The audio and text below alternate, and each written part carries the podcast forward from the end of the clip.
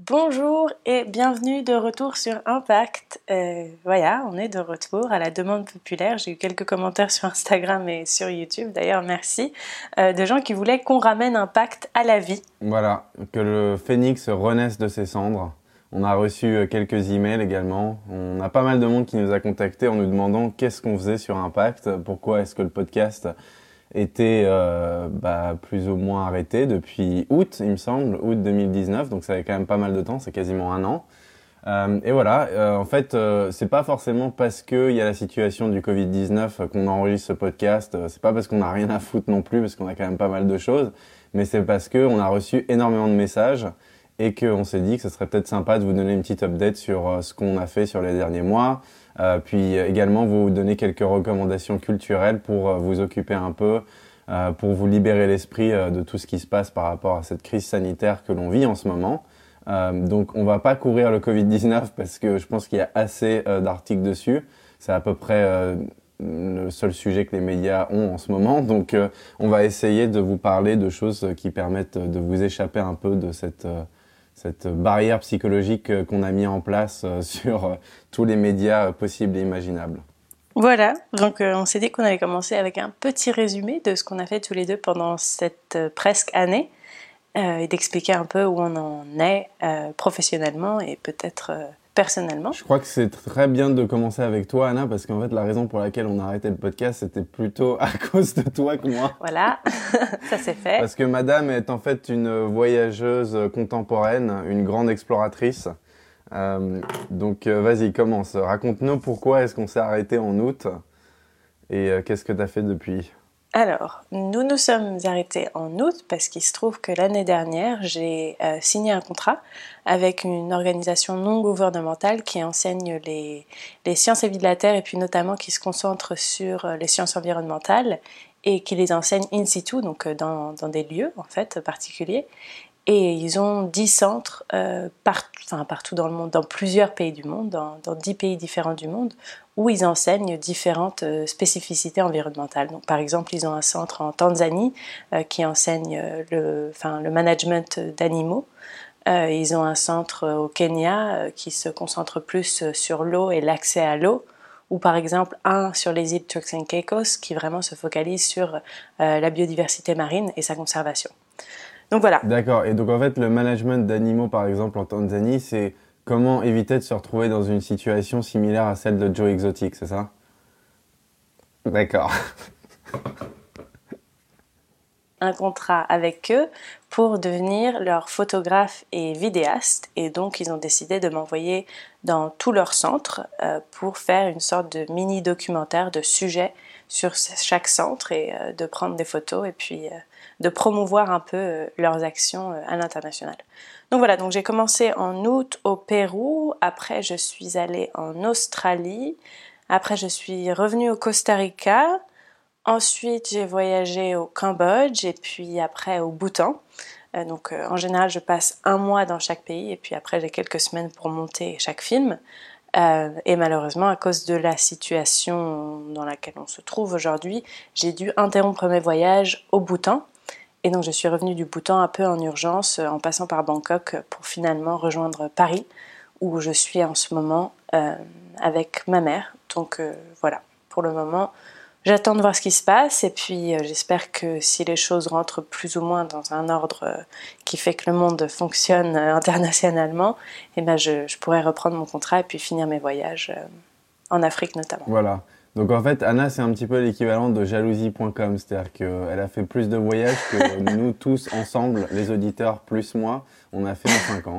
Euh, donc voilà, euh, c'est sympa de l'entendre. Euh, écoute, euh, non mais moi j'ai suivi un peu tes aventures. Euh, je savais pas exactement que certains centres avaient des, des spécificités pardon, euh, euh, je pensais qu'en fait ils avaient tous à peu près euh, la même mission qui était plutôt d'explorer les environnements euh, biologiques dans ces endroits. mais c'est assez intéressant de savoir qu'en fait ils ont tous des spécificités bien concrètes. J'ai suivi ton parcours sur Instagram, bien évidemment, parce que tu prends de très très belles photos. Je sais que c'est un de tes hobbies préférés, c'est même quelque chose, je pense que tu as envie d'en faire ton métier si tu pouvais. donc voilà, je recommande à tous les auditeurs qui ont envie de suivre Anna et ses aventures sur jalousie.com, bah, vous, en fait, vous pouvez aussi les suivre sur Instagram, at Anna le chat, c'est ça? Tu veux nous redonner ton handle? Oui, mon handle, c'est Anna le chat, donc A-2-N-A-L-E-C-H-A-H. Et puis aussi, j'ai commencé un nouveau blog qui s'appelle Green Wanderlust, qui est basé sur l'idée de du voyage plus en respect avec l'environnement, donc des recommandations, qu'est-ce qu'on peut emmener, où est-ce qu'on peut aller. En ce moment, je suis en train d'écrire un guide sur le Maroc parce que j'ai passé un peu de, temps là-bas aussi cette année. Euh, donc j'ai écrit des guides sur les différents dans les pays dans lesquels je suis allée, et puis euh, les moyens de, euh, d'aider euh, les locaux, par exemple, de vraiment financer un voyage qui est, oui, je, juste plus en, plus en accord avec, avec l'environnement. C'est un peu de l'écotourisme, c'est ça? C'est ça, exactement. si, si, je crois que tu as raison. C'est pour vous permettre de voyager en étant éco-responsable. Exactement. Donc voilà, Green Wanderlust. On va mettre ça euh, en lien dans la description du podcast, bien évidemment. Euh, et euh, pour ce qui est de son compte Instagram, non seulement il y a des très belles photos, mais en plus de ça, généralement les captions, il y a toujours un message derrière, un message qui est plutôt environnementaliste, qui est très intéressant. Elle couvre des sujets qui sont pas couverts tant que ça dans les médias traditionnels, donc je vous recommande son compte aussi pour ça. donc c'est pas que de la jalousie, c'est aussi de l'information. Euh, voilà. Bon, bah super. Et toi, Lucas, alors? Bah, moi, pas grand chose à changer. Hein. euh, non, enfin, moi, en fait, pour être honnête, euh, j'ai voyagé aussi quand même pas mal en fin d'année et surtout au début de cette année, en fait, juste avant que bah, la crise euh, se mette en place. Euh, que l'épidémie arrive. En fait, j'ai voyagé à Hawaï et à Athènes. Donc j'avais un jalousie.com number 2 qui se mettait un peu en place, mais là il a été stoppé court. Euh, mais ouais, en fait, moi, je travaille toujours pour la même société de production. Euh, et euh, la raison pour laquelle j'étais dans ces deux pays au début de l'année, c'était vraiment pour, pour tourner donc un pilote de série télé et une vidéo pour, pour YouTube, Facebook, Instagram, voilà, donc les réseaux sociaux, quoi. Euh, voilà, je, je, me plais toujours bien dans cette boîte. Euh, je suis toujours basé en Autriche euh, puisque le, le, QG de la boîte est localisé là-bas. Et en ce moment, en fait, je suis en Suède parce que euh, ma copine, je pense que je l'avais déjà dit dans un autre épisode qu'on avait enregistré, mais ma copine est suédoise. Et en fait, au moment où la crise euh, s'est mise en place et que le confinement est arrivé en Autriche, il est d'ailleurs arrivé un petit peu plus tôt qu'en France. Euh, en fait, euh, bah, j'ai décidé de partir en Suède pour la rejoindre parce que euh, bah, je préférais être confiné avec elle que tout seul. Hein. c'est normal. je pense que c'est clair pour tout le monde. Donc voilà, ça fait un mois que je suis ici et euh, j'ai pas du tout, comme on l'a dit, va, j'ai pas envie de parler de, de, la crise ni quoi que ce soit, mais je dirais juste que en fait la situation en Suède est assez intéressante puisque c'est le seul pays en Europe qui n'a pas de confinement en place. Euh, donc en fait, on est assez libre de nos mouvements, on peut toujours euh, Enfin, je joue pas mal au tennis, moi, donc là, par exemple, on peut continuer à aller jouer au tennis, on sort très régulièrement dans les rues sans problème. Euh, on peut aller faire du sport dehors. Enfin, c'est assez intéressant parce que c'est complètement différent euh, des situations euh, qui ont été mises en place en Europe, mais aussi aux États-Unis, même en Inde, par exemple. contenir une population de plus d'un milliard, c'est quand même absolument ahurissant. Donc voilà, c'est un modèle qui, je pense, pour l'instant, n'a pas été vraiment validé par les scientifiques en dehors de la Suède. J'ai l'impression que la Suède se prend pas mal de hate euh, en ce moment sur les articles. J'en ai lu pas mal des Français, mais il y a aussi des articles américains sur le sujet qui disent que en fait la Suède euh, bah, euh, est complètement dégénérée, hein, en fait, qui risque très très gros. mais en fait, je pense que seul le temps dira si leur approche était raisonnable ou pas, parce qu'en fait, faut pas oublier que ce qui est intéressant dans cette crise sanitaire, c'est que tout d'un coup, on, on retrouve euh, dans le nombre de cas de décès, en fait aussi juste la manière dont le gouvernement gère la crise, on retrouve des euh, différences culturelles bien marquées en fait. Euh, donc on voit notamment avec la France, l'Italie, l'Espagne que c'est des cultures où en fait c'est des cultures de contact, notamment en Italie par exemple où en fait même les familles sont très très rapprochées. Donc il y a cette idée qu'en Italie les personnes âgées en fait elles habitent même dans le même foyer que la, la famille. Euh, et en fait, euh, ça, c'est quand même euh, des choses qui sont assez propices à répandre l'épidémie. tandis qu'en Suède, par exemple, il y a une culture qui est quand même plutôt froide, je dirais. Je ne sais pas si c'est le bon mot, mais disons que les gens ne Individualiste, pas... un peu plus, peut-être. Pardon? Individualiste je ne sais pas si c'est individualiste en fait. C'est plutôt que en fait les, les gens, il y a un respect des barrières privées qui est très très important en Suède. Donc en fait, tu vas jamais faire la bise à quelqu'un. Euh, quand, tu, euh, quand tu rencontres cette personne. Euh, même si c'est une amie, en fait, tu vas jamais lui faire la bise, tu vas peut-être la prendre dans tes bras, par exemple, mais c'est pas plus que ça. Et en plus de ça, en fait, si tu veux, c'est quand même un pays qui est pas, enfin, c'est une population de 10 millions de personnes, donc c'est quand même pas très peuplé. Et en plus de ça, c'est pas condensé en termes de population. Donc il y a Stockholm qui est vraiment le centre où il y a un million de personnes qui y habitent, mais en fait les 9 millions restants, euh, ils sont complètement éparpillés euh, au sein de la Suède, ce qui fait que tu n'as pas des grands centres comme ça de, de, de, population condensée comme euh, à Paris ou comme à Milan, ou enfin voilà, dans toutes ces grandes villes, où là en fait la, enfin, la population non seulement est condensée, mais en plus de ça, tu as des cultures qui font que euh, il est quand même très facile de répandre le virus parce que tout le monde se fait la bise, tout le monde est dans les cafés, dans les terrasses, euh, tu sais, euh, collé serré. Enfin, voilà, c'est euh, une culture qui est très différente et en fait, on ressent ça dans la manière dont l'épidémie se propage dans ces pays-là.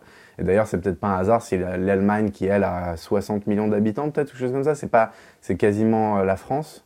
J'espère que je dis pas de conneries là-dessus, mais euh, c'est pas très loin de la France en tout cas, et pourtant ils ont réussi à contenir l'épidémie plutôt bien.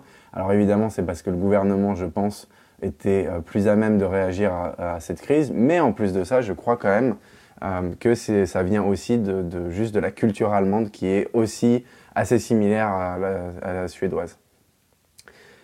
Voilà, euh, je voulais pas du tout m'étendre là-dessus, mais c'est juste que je trouve que c'est assez intéressant de voir comment les pays réagissent à cette crise. Et je pense que non seulement il y a le, gouvernement en place euh, qui met en fait euh, ces restrictions en place, etc. Mais il y a aussi euh, l'aspect culturel qui, pour moi, joue un rôle très important dans la propagation ou pas de cette épidémie. Donc voilà, c'est c'était ma note euh, Covid-19. euh, non, voilà. non, mais je, pense que tu as tout à fait raison. Hein. C'est un peu le même modèle en Australie. Les gens sont vraiment. Euh, la population n'est pas dense du tout, donc il y a ces barrières naturelles et géographiques qui font que le virus a moins tendance à se répandre moins rapidement et aussi la proximité des gens n'est pas la même culturellement aussi. Donc, oui, oui je pense que c'est euh, il y a une part de, de vérité là-dedans. Voilà, sûr. mais euh, comme on le disait auparavant, hein, c'est c'est pas vraiment le sujet du podcast, donc on va essayer de passer à autre chose dorénavant et euh, réfléchir à des univers qui sont plus positifs ou en tout cas qui sont qui sortent un petit peu des sentiers battus de la crise sanitaire qu'on vit en ce moment. donc peut-être Anna, tu veux commencer avec une recommandation culturelle?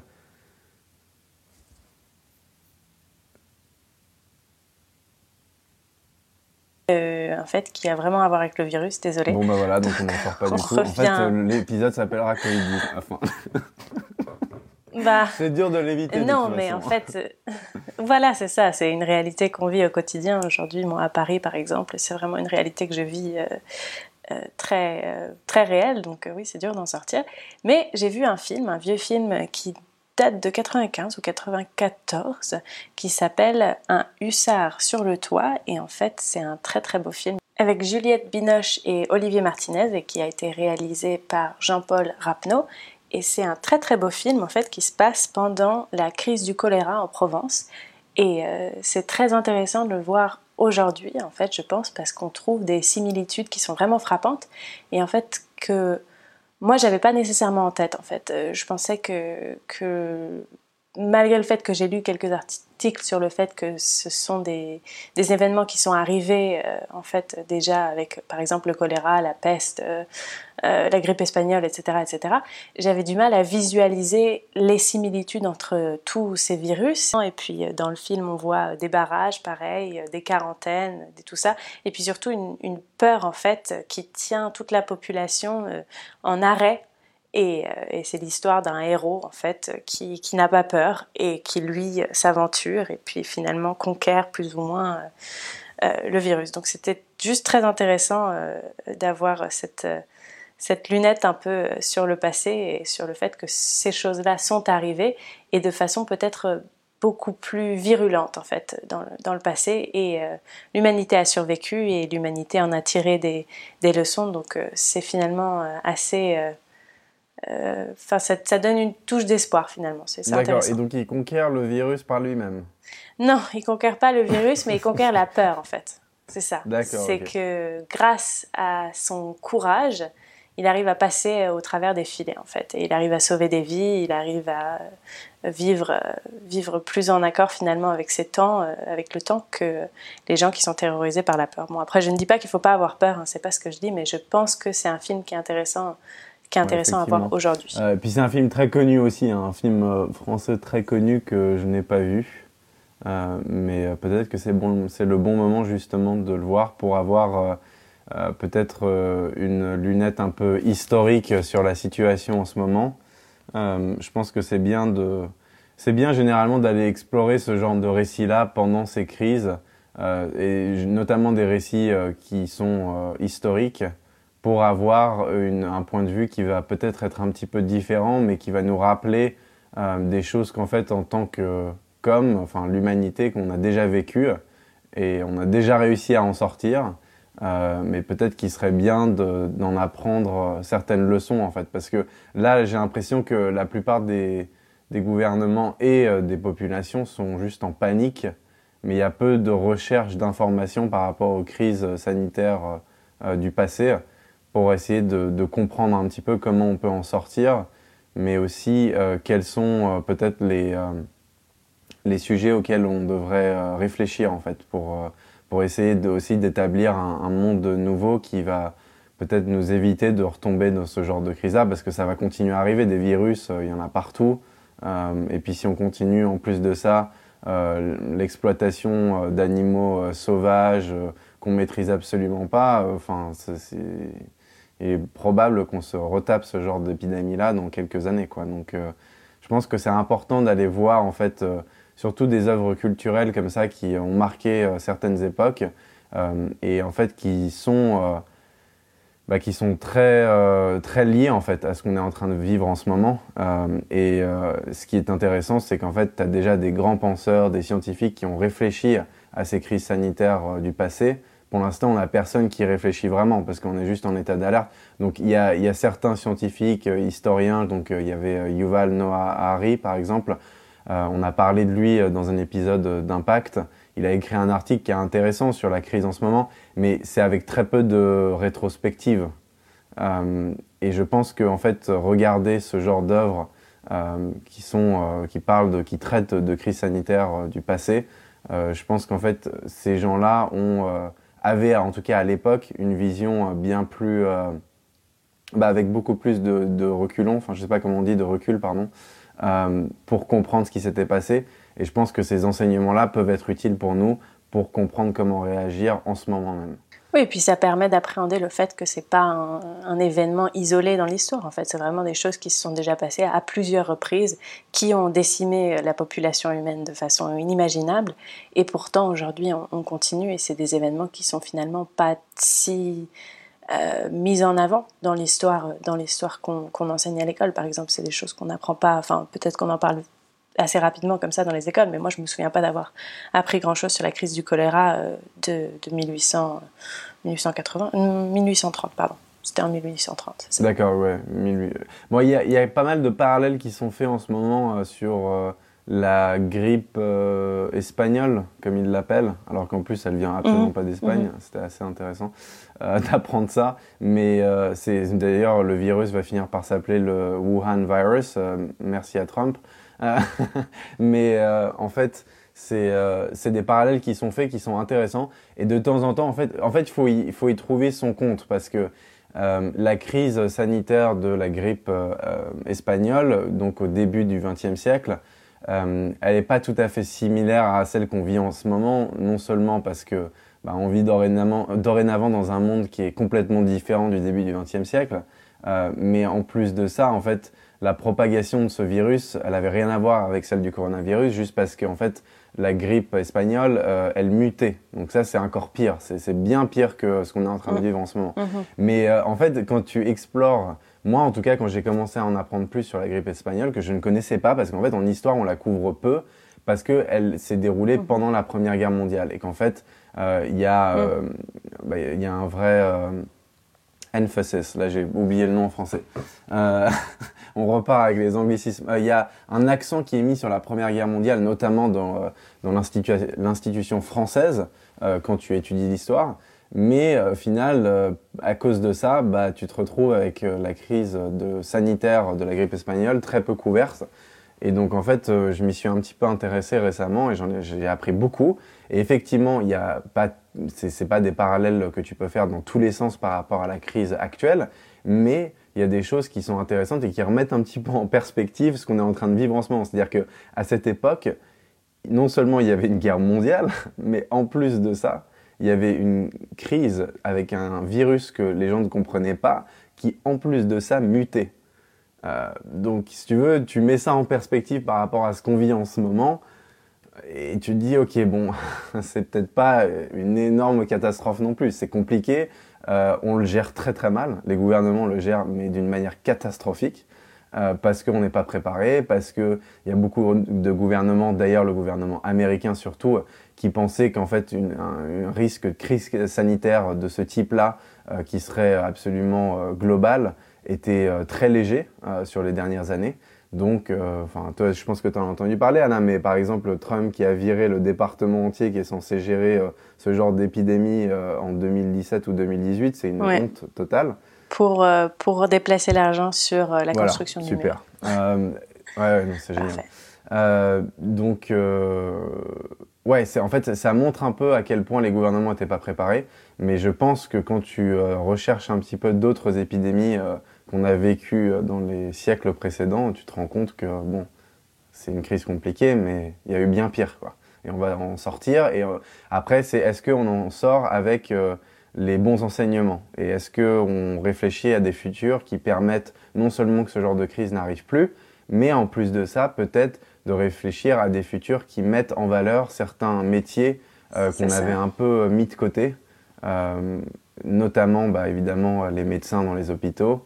Euh, d'ailleurs, pas que les médecins, c'est le corps médical entier, mais également les chercheurs, exactement les chercheurs qui travaillent sur ces sujets-là, euh, mais également en fait les métiers euh, que j'appellerais les métiers du lien, euh, donc les caissières, les caissiers, le puis les, les, chercheurs, hein. la recherche scientifique. Je sais pas si on dit postier. les, les gens qui nous livrent par exemple certaines commandes, que ce soit de la bouffe, mais aussi des commandes de tout type, genre Amazon. Euh, en fait, tous ces gens-là, ils sont hyper importants et on s'en rend compte en ce moment. C'est-à-dire qu'il y a des pays qui sont complètement délaissés sans ces personnes-là. Et en fait, on les considère en ce moment euh, au même statut de héros que euh, les médecins dans les hôpitaux. Et à juste titre, hein. enfin, je dirais que c'est peut-être pas des gens qui sauvent des vies, mais en attendant, on se rend compte qu'ils ont un, espace et un statut essentiel dans notre société.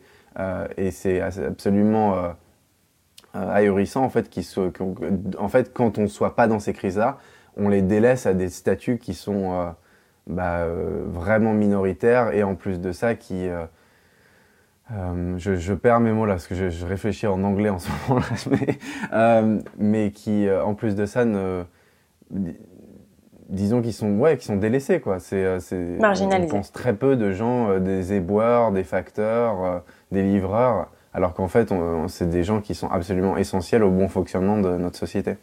Voilà. Mm, mm. Donc, euh, deuxième recommandation de ma part, qui s'éloigne peut-être cette fois un peu du virus, mais, euh, mais justement qui permet, en fait, qui est assez propice en ce moment. Euh, et qui demande un peu de, questionnement de, soi-même en fait. Et c'est un livre que je suis en train de lire en anglais qui s'appelle All About Love d'une femme féministe qui s'appelle Bell Hooks et en fait qui offre des façons assez radicales de penser à l'amour en montrant son interconnexion entre nos vies privées et nos vies publiques. Et c'est un livre de 11 chapitres, c'est pas très long. Et en fait, ça explique comment nos, notions quotidiennes de ce que signifie donner et recevoir de l'amour aujourd'hui ont échoué, en fait, et qu'on vit dans un monde qui est vraiment finalement en manque d'amour et que l'amour avec un grand A, hein, je, ça parle, enfin, je parle de, l'amour beaucoup plus euh, étendu que seulement l'amour romantique, l'amour en général en fait a une place euh, même dans nos vies professionnelles. Et, euh, et donc c'est un livre très intéressant qui me fait me poser beaucoup de questions en fait sur quelque chose que je pensais connaître, mais que je suis en train de me rendre compte que j'ai beaucoup de, travail en fait à faire sur ces notions qui peuvent vraiment, je pense moi, et euh, je pense que ça peut sonner un peu idéalistique, mais euh, de, sauver notre monde, en fait, euh, de, l'écarter de la direction vraiment économique et, et, destructive de, surconsommation sur laquelle on est lancé. D'accord, super intéressant. bah écoute, comme je te le disais dans une de nos conversations précédentes, je vais m'intéresser à ce livre aussi. Euh, est-ce que tu peux t'étendre un tout petit peu sur la question de l'amour dans le professionnel? Parce que j'ai pas exactement compris ce que tu voulais dire par là. Je pense que c'est une définition différente de, ce qu'on comprend comme l'amour. Euh, mais euh, est-ce que tu pourrais juste nous expliquer un petit peu plus ce que cela veut dire? Oui, alors l'amour dans la profession, en fait, je pense que c'est à deux, facettes de ce que j'ai compris de ce qu'elle raconte dans son livre. C'est que de un, il faut apprendre à aimer ce qu'on fait euh, ça, c'est assez essentiel euh, au développement de, soi.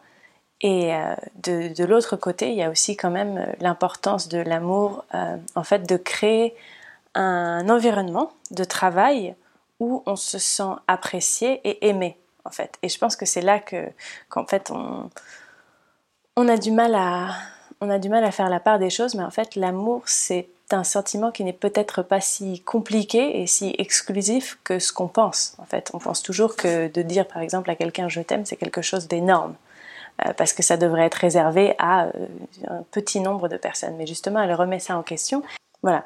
Donc en fait, c'est important qu'on place une certaine, euh, en fait, que l'exclusivité qu'on réserve aujourd'hui à l'amour ne soit peut-être plus aussi aussi, euh, aussi exclusif finalement, qu'en fait on a besoin d'environnements où on est reconnu et aimé, même au travail. Et ça permet en fait euh, une sorte de, d'actualisation humaine. D'accord, ok. Ok, bah écoute, euh, je comprends ce que tu veux dire parce qu'effectivement, je pense que pour l'épanouissement de soi, il est bien évidemment assez important que non seulement les sujets sur lesquels on travaille soient intéressants, euh, qu'on les aime d'une certaine manière, mais qu'en plus de ça, on se sente reconnu au sein de l'espace de travail dans lequel on évolue euh, pour euh, en fait avoir ce sentiment d'appartir presque à une, autre structure familiale, je dirais presque. Hein. C'est important. C'est ça, une, communauté. Exactement. Et ça, elle place l'accent sur la communauté aussi. et, et dit que c'est quelque chose de très très très important en fait et qu'aujourd'hui euh, les notions de communauté on les a un peu perdues en se déplaçant en ville par exemple, en s'éloignant les uns des autres assez paradoxalement euh, malgré nos technologies qui sont censées nous rapprocher en fait ces éléments de communauté n'existent plus vraiment. Euh, on se rend compte aujourd'hui je pense encore plus dans le contexte dans lequel on est que par exemple on ne connaît pas ses voisins. quand on habite à Paris. Enfin, ce genre de choses qui avant étaient essentielles au développement des gens et au, à l'éducation des enfants, en fait, euh, ça a été euh, perdu pour un individualisme un peu, un peu inquiétant. Donc voilà, donc euh, livre très intéressant aussi qui met l'accent sur l'honnêteté. Et je crois que c'est très, très important aujourd'hui de parler de, de l'importance de l'honnêteté parce qu'on vit dans un monde qui finalement met très peu de valeur sur l'honnêteté, notamment de nos gouvernements, euh, nos, chefs d'État, mais aussi dans nos relations. Je trouve qu'il y a beaucoup de, de mensonges en fait finalement. Ouais, je suis d'accord avec toi. Après, pour aller à contre-courant un petit peu de ce que tu dis là, je trouve qu'il y a une chose qui est très très bénéfique à cette euh, crise sanitaire qu'on est en train de vivre en ce moment, et notamment le confinement en général, c'est que j'ai l'impression que tout d'un coup, ça a retissé des liens euh, entre différentes personnes qui avaient vraiment perdu contact pendant un moment. Euh, on voit qu'en fait, il y a énormément de gens, et moi y compris, et je pense que tu le fais toi aussi, Anna, euh, en fait, moi personnellement, j'ai l'impression de reprendre contact avec des gens euh, que j'avais un peu perdu de vue, parce qu'en fait, on est tous plus ou moins confinés en ce moment. Peut-être qu'on a un petit peu plus de temps aussi euh, à s'accorder, et en fait, ça permet de retisser des liens avec des gens qu'on avait perdu de vue à reprendre contact avec des amis proches avec qui on n'avait pas parlé depuis quelques semaines. et en fait, moi, j'ai jamais eu autant de contacts sociaux avec mon groupe d'amis étendu que depuis le début de cette crise. Après, c'est euh, des contacts qui sont euh, par Zoom, par Messenger, WhatsApp, ce que vous voulez. Euh, mais en attendant, j'ai l'impression qu'en fait, il y a un espèce de mouvement de solidarité et cette envie de se reconnecter avec le monde extérieur qui est assez beau, je trouve assez euh, poétique. Non, mais je, suis d'accord. Et justement, c'est peut-être un retour à des valeurs qui sont plus importantes finalement. C'est le temps de, de se dire qu'est-ce qui compte vraiment dans ma vie. Est-ce que c'est d'acheter euh, une nouvelle paire de Adidas ou c'est euh, est-ce que c'est d'appeler un, un, ami en fait? Je, je schématise énormément, hein. mais, mais quand même en fait, je pense qu'on a justement cet espace pour, pour se poser ce genre de questions. Et c'était mon anniversaire il y a deux jours et j'ai été extrêmement surprise du nombre de personnes qui m'ont envoyé un mot personnalisé, en fait, un message directement. Et euh, c'est des gens auxquels je ne m'attendais pas du tout ou à, qui je n'avais pas parlé depuis des années. Donc euh, ça aussi, c'était une expérience assez, euh, assez intéressante et vraiment, vraiment gratifiante. Donc, ouais, ouais, non, c'est... C'est vraiment intéressant ce qui est en train de se passer en ce moment. Et je pense que c'est assez drôle, mais je, je, bosse du coup avec tous mes collègues en ligne. donc on est tous en work from home situation. et qui est assez intéressant. Télétravail. Ouais, voilà, je savais même pas le mot, désolé. Euh, en fait, euh, ce qui est intéressant, c'est qu'au début, il y avait pas mal de monde qui était là, genre, ah, c'est vraiment horrible le télétravail, euh, j'ai l'impression que je suis pas efficace, j'aime pas ça du tout. et en fait, de plus en plus, ça, donc du coup, ça fait plus ou moins un mois qu'on bosse tous en télétravail, et tu te rends compte petit à petit qu'il y a quand même pas mal de gens qui commencent à comprendre les bénéfices du télétravail, qui sont Déjà, j'arrête de me taper 20-30 euh, minutes de métro le matin et le soir. Euh, et en plus de ça, j'ai quand même beaucoup plus de temps euh, à accorder aux gens avec qui je vis. Donc c'est assez intéressant de voir qu'il y a quand même des côtés bénéfiques au télétravail et que j'espère, moi personnellement, après c'est que mon avis personnel, hein, mais que dans le futur, en fait, on puisse imaginer euh, des jobs où on va pouvoir travailler au bureau de temps en temps, mais aussi avoir le choix de, bosser en télétravail pendant quelques semaines, voire mois, euh, qu'on ait un petit peu plus de flexibilité en fait euh, par rapport à tous les jobs en ce moment qu'on vit qui sont plus du on est quasiment toujours basé sur l'espèce de modèle fordien où il faut arriver au travail, faire un clock in, clock out, euh, il faut s'assurer qu'on soit bien présent jusqu'à 6-7 heures du soir pour montrer à notre boss qu'on a bien travaillé. Enfin, c'est vraiment des, euh, choses qui sont pour moi très très bizarres et complètement euh, archaïques. et j'espère que cette crise va aussi amener le travail à repenser un petit peu le modèle de fonctionnement pour surtout les employés qui, qui sont des employés qui n'ont pas besoin forcément d'activité physique pour travailler. Donc je pense à toi ou à moi, on est tous les deux dans un cas où en fait on peut travailler depuis notre ordinateur. Toi, peut-être un petit peu moins, Anna, quand même, euh, je dois l'avouer. Euh, mais euh, voilà, c'est, j'espère que le travail va aussi être un petit peu repensé au sortir de cette crise.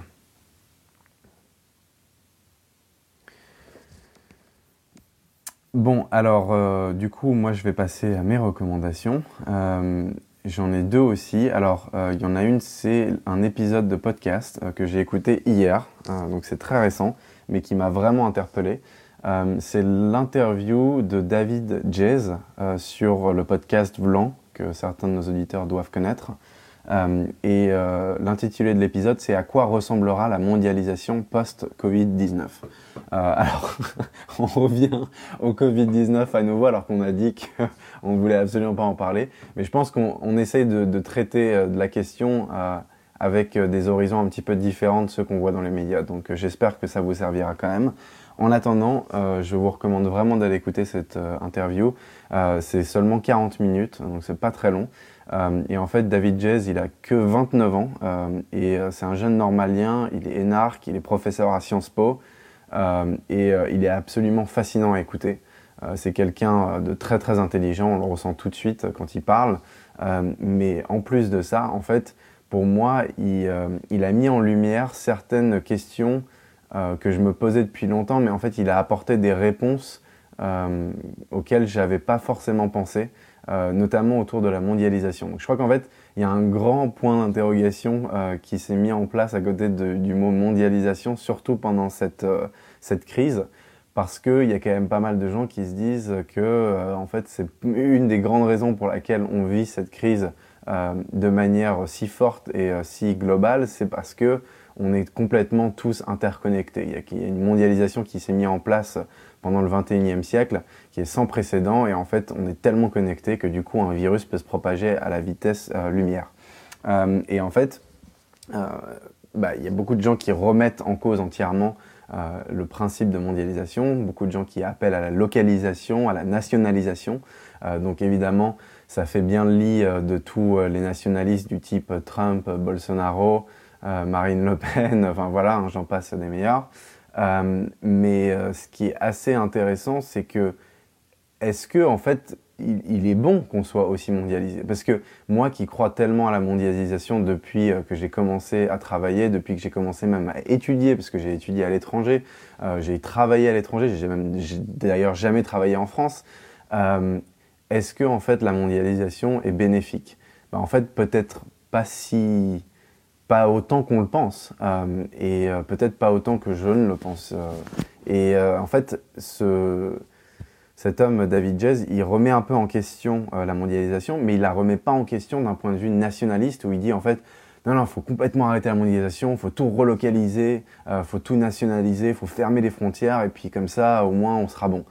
non, c'est pas du tout ça son approche, c'est plutôt, est-ce qu'on pourrait penser à quelque chose qui serait plus proche d'une mondialisation, certes, où on est tous interconnectés parce que c'est quand même bénéfique euh, pour euh, l'économie de certains pays. Ça a permis à énormément de pays aussi de se soulever euh, de la pauvreté. Mais est-ce qu'on pourrait penser à une solidarité interconnectée, une, une solidarité mondiale? Parce qu'en fait, le vrai problème de nos jours, c'est qu'on est mondialisé, certes, pour l'économie, mais, en compétition. En, solidarité nationale, voire locale. C'est-à-dire que, on l'a remarqué d'ailleurs en Europe, c'est-à-dire qu'au moment où le, virus est arrivé en Italie, qu'est-ce que tous les pays européens ont fait? On ferme les frontières, rien à de l'Italie. Non, on va va pas aider l'Italie parce que la crise arrive chez nous. Euh, et on va se recentrer entièrement sur nous. Et tout d'un coup, tous les gens, en plus de ça, se sentent beaucoup plus français, beaucoup plus italiens, beaucoup plus espagnols et beaucoup moins européens. Et ça, c'est un vrai problème. Euh, et c'est un problème qu'on vit partout. Hein. On le ressent tout de suite avec Trump aussi. C'est-à-dire que la manière dont il a réagi, euh, elle est absolument pas solidaire, mondialement en tout cas. Euh, il, a préconisé une solidarité qui était même pas forcément nationale ni locale. En fait, je sais pas s'il y a une solidarité en fait en ce moment aux États-Unis. mais disons qu'il y a certains. Solidarité individuelle. Oui, oui, c'est très individualiste. mais en Europe, en tout cas, on ressent une espèce de, de solidarité nationale et locale euh, qui n'est pas du tout en fait celle qu'on devrait euh, approcher euh, si, quand on prend en compte le fait qu'on est mondialisé et qu'on est interconnecté d'une manière très très forte pour tout ce qui est économie. Et dépendant finalement. bien sûr, on l'a. D'ailleurs, tu as raison. en France, on le ressent très très bien. Ça, c'est qu'on est très dépendant des autres pays.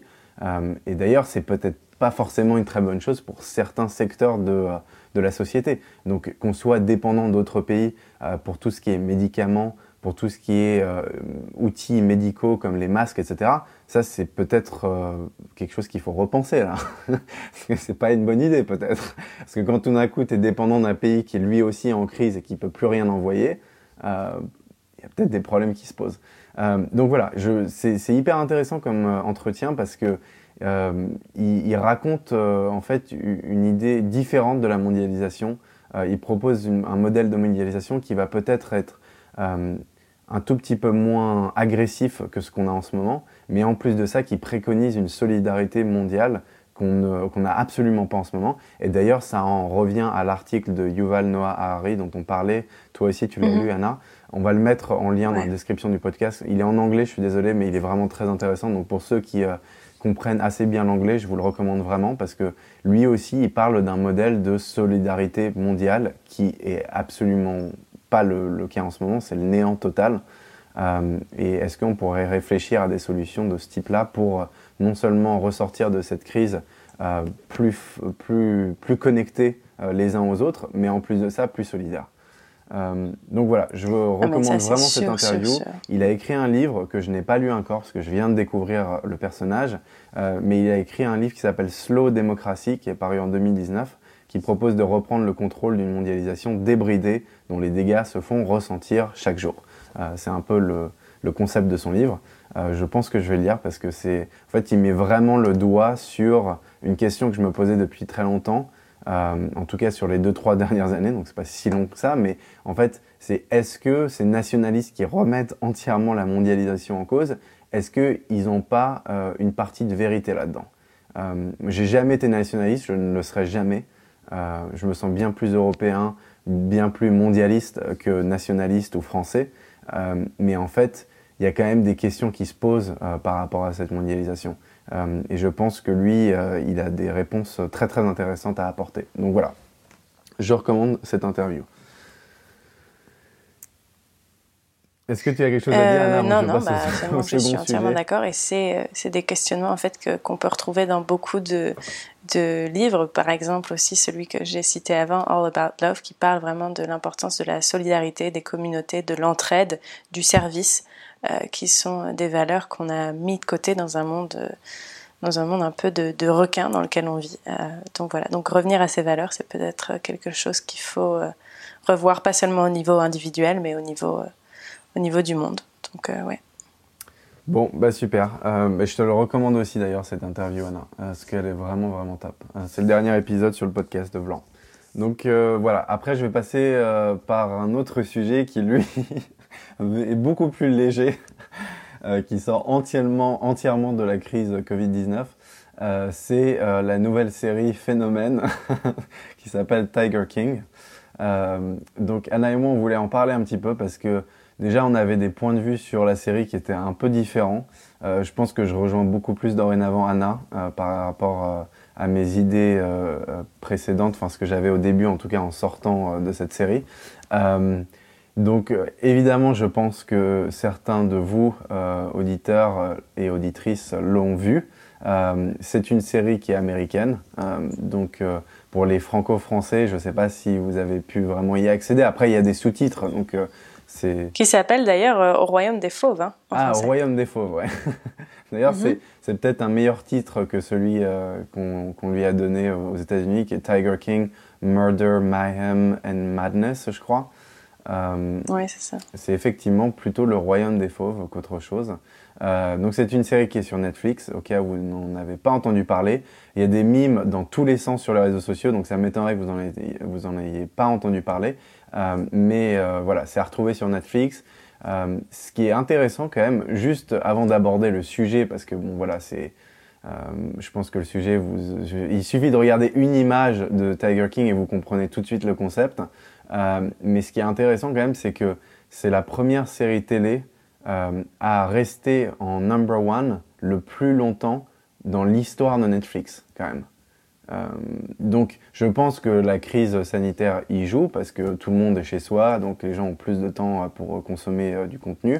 Mais en attendant, c'est quand même peut-être alors étonnant, mais je dirais aussi même effrayant que cette série se retrouve en number one pendant si longtemps que ça et que ça soit un véritable phénomène euh, culturel. Hein. C'est, devenu de la pop culture.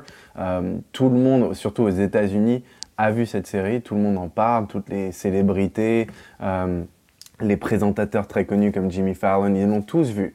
Euh, et euh, c'est quand même assez intéressant, je trouve, de se poser la question de pourquoi est-ce que cette série a été vue par autant de monde et pourquoi elle a plu autant et pourquoi elle a créé autant de controverses aussi.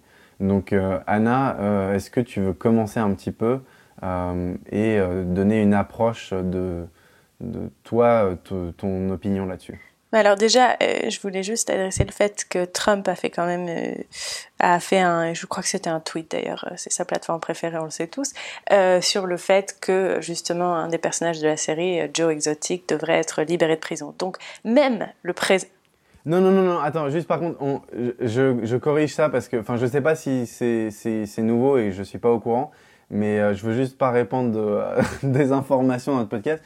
Moi, en fait, donc j'ai lu ces gros titres-là aussi, et c'est vraiment des gros titres genre clickbait parce qu'en fait, Ce qui s'est passé, c'est que pendant un entretien à la White House où il parlait de la crise Covid-19, il y a un journaliste qui lui a posé une question sur Joe Exotic en lui disant Est-ce que vous pensez que potentiellement il pourrait être libéré de prison? Euh, parce que en fait euh, il s'est pris 25 ans et que c'est pas juste, etc. Déjà la question était très mal placée parce que normalement c'est des questions qui sont plutôt axées sur la crise sanitaire, mais en plus de ça, en fait Trump lui n'avait même pas vu la série heureusement. Après, peut-être qu'il l'a vu euh, en secret et qu'il n'en a pas parlé, parce que ça serait pas étonnant qu'il l'ait vu, parce que c'est tellement parfait. C'est-à-dire que Joe Exotic est un petit peu l'équivalent white trash et redneck de Trump. Euh, mais en fait, il a juste répondu, j'en ai pas entendu parler, et j'ai juste entendu parler de la série parce que mon petit-fils l'a regardé, et je vais peut-être étudier le cas si ça vaut le coup. C'est tout ce qu'il a dit. Il a dit je, je regarderai ça d'un œil un peu plus, euh, plus attentif. Euh, mais c'est tout. Il n'a pas dit euh, je vais étudier la possibilité de le libérer de prison ou quoi que ce soit. Trump est, un, est une très mauvaise personne selon mon opinion. Mais en attendant, je, là, je ne défends pas. Hein, non, non, non, mais j'entends. Mais... Je veux juste dire qu'en fait, non, il n'a pas dit qu'il allait étudier la potentielle euh, liberté de Joe Exotic. ça, met un, ça met un doigt sur un autre problème de notre société, euh, qui est euh, la, comment dire en français, la misinformation, la, la, la, désinformation, c'est ça, qui est extrêmement présente sur tout, tous les médias. Donc voilà, donc un problème. bref, passons. Non, mais ça m'étonne pas du tout que tu aies dit ça, parce que j'ai vu des gros titres qui disaient exactement ça, qui disaient vraiment euh, Trump est en train d'explorer euh, le cas de Joe Exotic et de potentiellement le libérer de prison. Oh là là, non, c'est pas du tout, du tout, du tout ce qui s'est passé. En oh c'est assez effrayant de ne pas pouvoir faire confiance aux médias.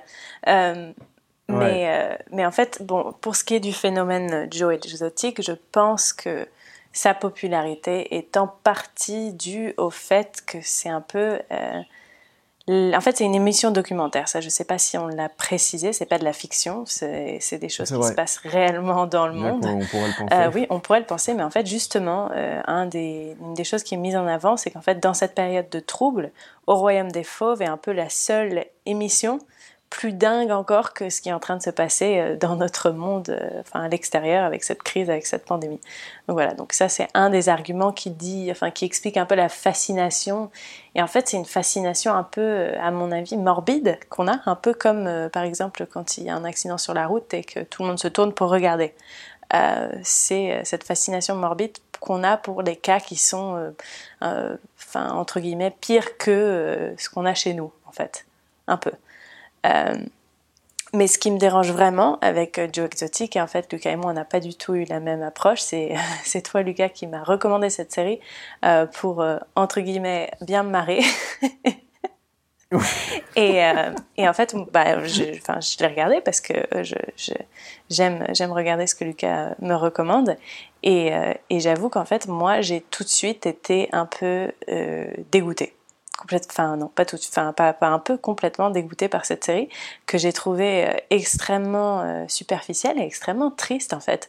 C'est vrai qu'il y a des moments qui sont très comiques parce qu'ils sont totalement grotesques, ça je, je lui retire pas du tout à cette série, mais euh, ça met un, euh, en lumière des choses de l'humanité qui sont vraiment tristes en fait et qui sont pas du tout euh, des traits euh, qui m'intéressent et il y a une sorte de compétition entre les différents personnages de cette série qui est vraiment malsaine.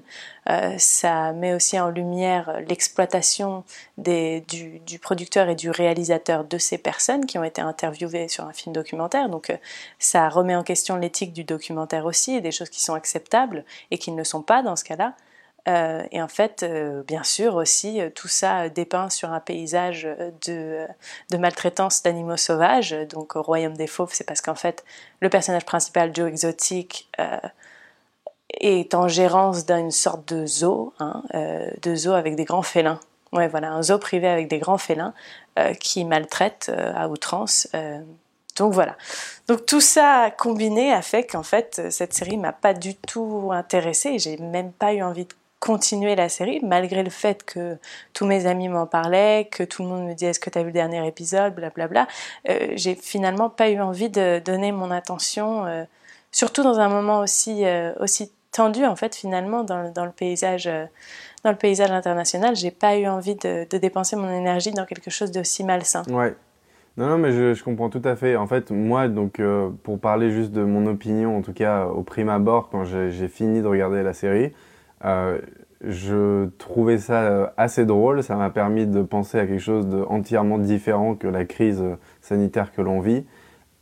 et en fait, c'est des personnages qui sont tellement grotesques, comme tu disais, qui sont hauts en couleur, qu'en fait, il est impossible, si tu prends tout au second degré, il faut absolument prendre cette série au second degré parce que sinon, euh, très très vite, en fait, on se sent submergé par un sentiment de, bah, je sais pas, de dégoût pour l'humanité, hein, clairement, comme tu le disais, Alain. Euh, mais en fait, si tu le prends au second degré, euh, bah, tu te marres beaucoup quand même parce que ces personnages sont des espèces de personnages qui devraient seulement exister dans les films et qui pourtant existent dans la réalité.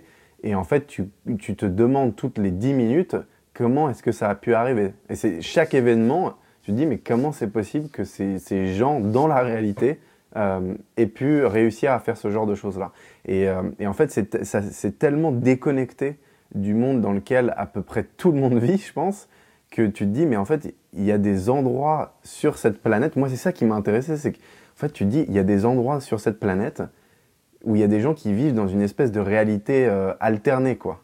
Euh, où en fait, tu sors entièrement euh, du comment, comment dirais-je, des frontières qui te sont établies dans la société dans laquelle tu évolues. Tu vois ce que je veux dire ou pas? Parce que c'est-à-dire que tu, nais français, n'importe où tu nais en France, je pense que t'as pas, enfin, tu as, certaines barrières qui te sont établies, qui sont des barrières sociétales, et en fait, tu as l'impression que ces gens-là, là, euh, dans le fin fond de l'Oklahoma, ils évoluent dans un monde qui n'a même pas, ne serait-ce qu'une once de ces barrières. C'est-à-dire que ils évoluent tous dans des mondes qui sont complètement extravagants, où tu dis mais comment c'est possible quoi?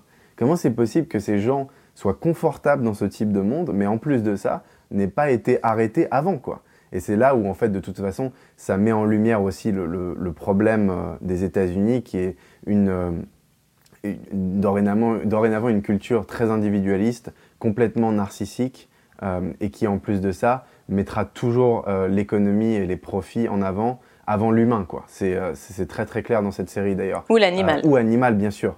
Tu, tu, vois très clairement que Joe, en fait, il maltraite ses, animaux, ses grands félins, comme tu disais. Je savais pas qu'on disait grands félins en français. ils disent exotic pets, ce que je trouve assez bizarre comme nom aussi en anglais. donc, non, tu, tu le vois qui, maltraite ses animaux à outrance, surtout pour en fait générer des profits, quoi.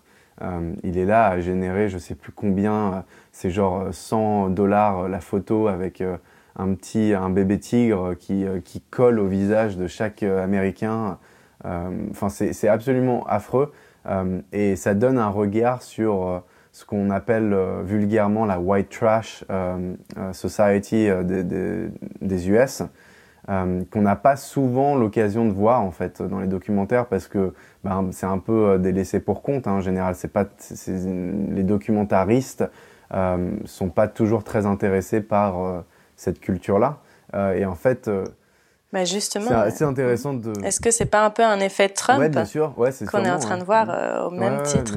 Mais je sais pas en fait, j'ai vraiment du mal à me à, à expliquer pourquoi est-ce que cette série a autant marché euh, pourquoi est-ce qu'elle a interpellé autant de monde Je pense que quelques pistes à explorer seraient peut-être le fait que, comme je le disais, ça sort tellement de l'ordinaire, bien que ça soit quand même un, documentaire, euh, que ça interpelle quand même pas mal de monde, comme moi d'ailleurs. C'est, moi la raison pour laquelle j'ai regardé la série entière et, euh, et que j'étais impatient de voir chaque épisode, c'est que en fait j'étais transporté dans une réalité alternative qui pourtant fait partie de notre monde. Et j'étais, vraiment bouche bée par euh, l'attitude de tous les personnages euh, et ce narcissisme euh, qui a vraiment enfin, pris le, meilleur sur tous les personnages de cette série, y compris Carol Baskin. Je pense qu'elle est aussi très narcissique.